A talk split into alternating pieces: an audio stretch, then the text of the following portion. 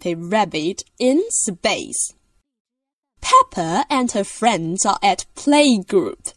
Today they have a special chat. Grampy Rabbit is here to talk about space rockets. Rocket, snorts George. Hello, everybody! Grampy Rabbit shouts. Grampy Rabbit has a very loud voice. He holds up a space rocket. It's a bit small, says Susie Sheep. This is just a model, explains Grampy Rabbit. The rocket I went in was ginormous.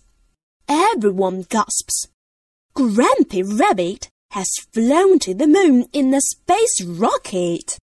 Grampy Rabbit lifts the rocket into the air.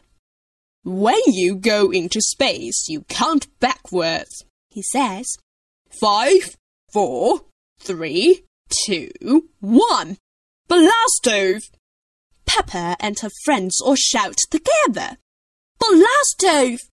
There I was, flying through space, remembers Grampy Rabbit. Woo! say the children. Vroom! When I landed on the moon, says Grampy Rabbit, it was so beautiful. I was lost for words. That sounds nice, sighs Madame Gazelle. Grampy Rabbit goes on.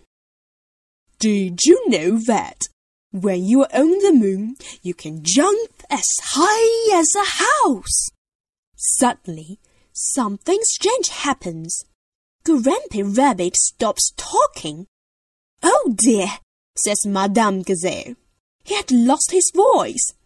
Madame Gazelle asks Dr. Brown Bear to come and help Grampy Rabbit. Dr. Brown Bear looks into Grampy Rabbit's mouth. I see, he says. A very serious case of losing a voice. The doctor pours some special pink medicine onto his spoon. Open wide, he says. Grampy Rabbit swallows the medicine. Try saying ah no, says Dr. Brown Bear. The doctor listens carefully. Ah, booms Grampy Rabbit. The medicine has made his voice much better. Grampy Rabbit gets back his story. I wrote a song on the moon, he cries. Would you like to hear it? No, thank you, says Madame Gazelle and Dr. Brown Bear. Yes, please, say the children. All together now, sings Grampy Rabbit. I got up this morning, I went to the moon, and all I could see was moon and the stars, the moon, the stars, the moon, the stars, the moon, the stars. Everybody loves singing along with Grampy Rabbit.